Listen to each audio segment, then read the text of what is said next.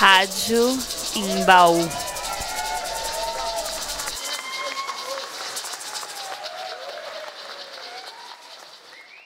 É, é um projeto de lei que estava engavetado, né, desde 2007. Né?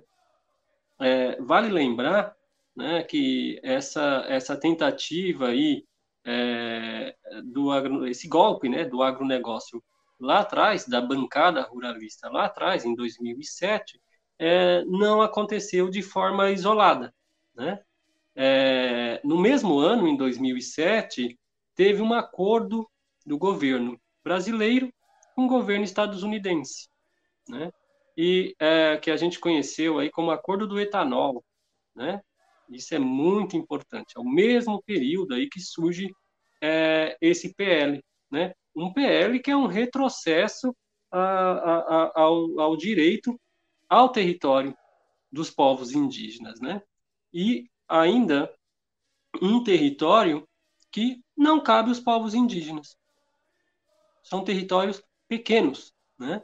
Mas fala que tem muita terra para pouco índio. Isso é o que é falado aí é, principalmente espalhado por essa bancada ruralista, né? Essa é a discussão que eles falam. Tem muita terra para pouco índio, né? É isso que eles falam. Mas e que não é verdade, né? O, o território é, originário é 100%, né? É 100%. E que teve esse processo aí de invasão, né? Que a gente já tem discutido isso muito aí, tem material aí na, na internet que traz bastante isso, né? Mas é, há algumas coisas curiosas para a gente compreender, né? É, o que está por trás de um projeto desse é, apresentado na Câmara dos Deputados, né? A figura autora do projeto finado, né? Já faleceu em 2013, é, a pessoa que de autoria do projeto, né? É, antes de ser deputado, foi por diversas vezes presidente ou diretor da, do Sindicato Rural no Mato Grosso. Né? É um fazendeiro, um representante do agronegócio, né? faz parte da bancada ruralista. Né? Então, só por aí a gente já sabe, é um declarado inimigo dos povos indígenas. Né? Então, é, há um interesse. Lógico que há, sempre vai ter um interesse, né? É, e aí, não, a gente não tem como né, é, chamar a consciência né, é, dessas pessoas da bancada ruralista, né? Aliás, é, é a bancada 4B, né? BBBB, né? Que é a bancada da bala, do boi, da Bíblia e ó, esses dias a gente numa reunião aí de articulação, um companheiro do sindicato dos, ban do, dos bancários, né, é, falou que ainda tem o B, que é a bancada dos bancários na, na no, no, Congresso Nacional, né? Então, é, não tem como é, chamar o, essa gente para diálogo, né? Não há diálogo com essas pessoas. A gente bem sabe, tem essa é a caracterização do autor, né? Diversas vezes presidente do sindicato rural, né? Representando os fazendeiros do Mato Grosso, né? Que é um dos territórios aí que tem litígio, né? Que, que tem é, invasão de terras indígenas, não só das terras indígenas, né? A gente tá, tem, tem visto aí é, a floresta amazônica inteira, né? O Mato Grosso faz parte da Amazônia Legal, sendo desmatado, né? Sendo invadido, né? Sendo grilado, né? E o processo de madeireiras e garimpo e tudo mais nesses territórios aí na, na região centro-oeste e norte do país, né?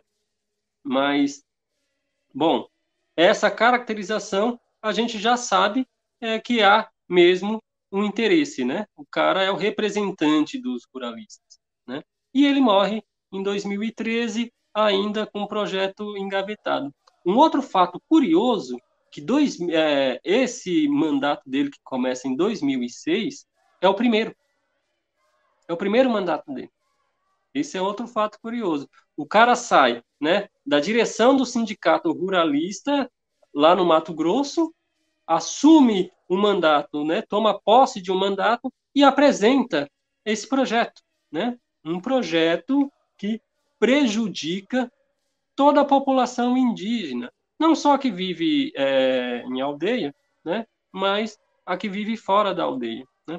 E tem uma outra, um, alguns fatores aí, né, e que a gente precisa trazer para o debate, inclusive para a gente poder dialogar com outros setores da nossa classe, com outros segmentos aí de luta, né, da nossa classe, que é o seguinte: a princípio, a, primeiro, a priori, né, primeiro momento aí, é, esse PL afeta a vida da população indígena que vive é, nos territórios.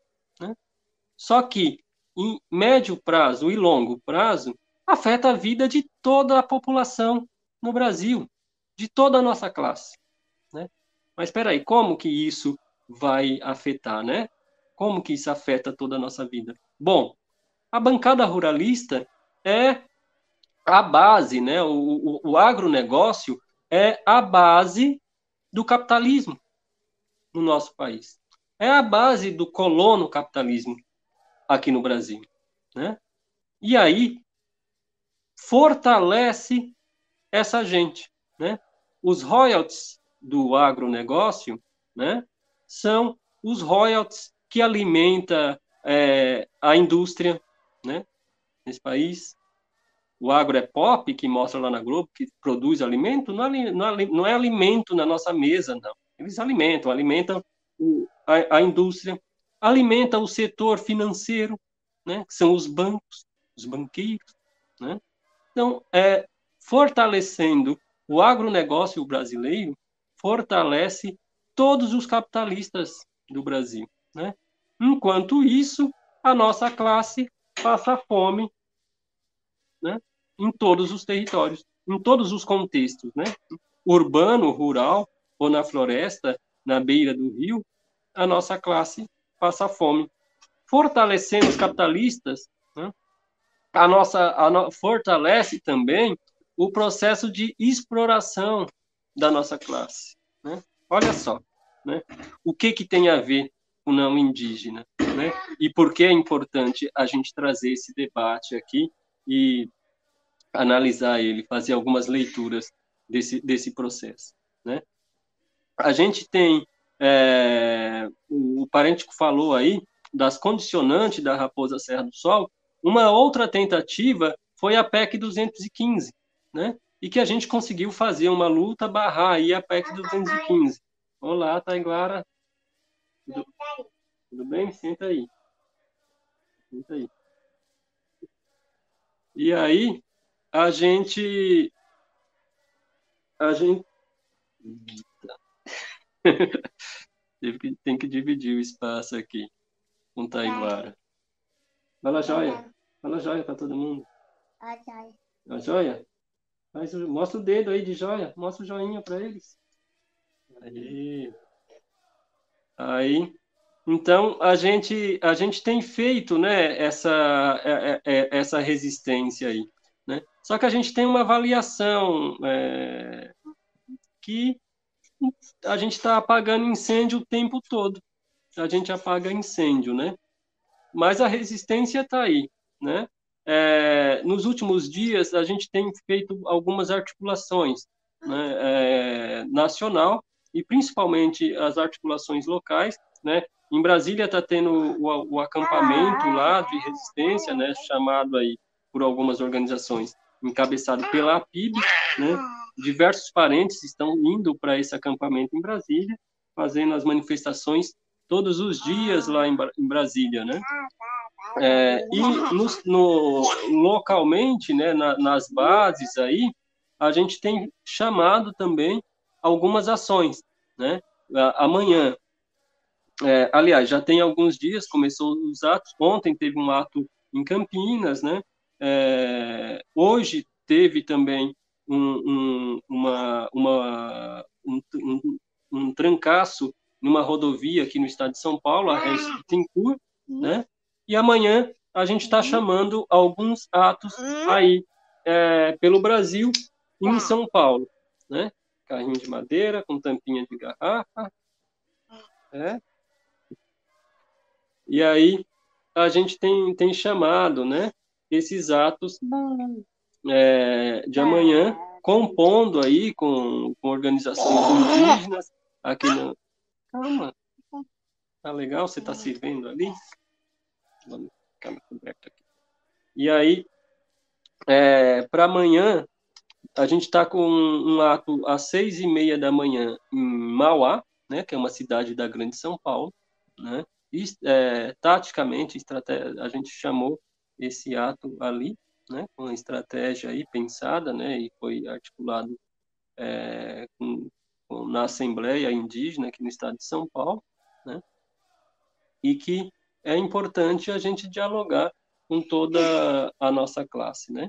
A gente bem sabe, né, meu, que é, mesmo a gente conseguindo vencer é, esse derrubar esse PL no Congresso, né, por pressão da população, né, não é por vontade da maioria ali no Congresso, eles vão tirar outras, né? E agora tem também no, no STF é, discutindo aí essas condicionantes, né, que o parente falou aí, e também é uma, uma, uma outra questão, né? É, não tem como toda a população indígena em 88 estar tá no, no seu território, porque a gente teve antes disso quase 500 anos de invasão e expulsão, né, de genocídio e etnocídio é, dos povos. Né? Então não tem como todos os povos estarem nos seus territórios em 88, né? E agora eles estão falando desse marco temporal, né? O marco temporal que nos interessa é 11 de outubro de 1492, um dia antes da invasão. Esse é o nosso marco temporal. Né? Depois disso daí é guerra. Depois disso, qualquer acordo que eles nos propõem é acordo genocida e etnocida. Né? É essa guerra que a gente está aí.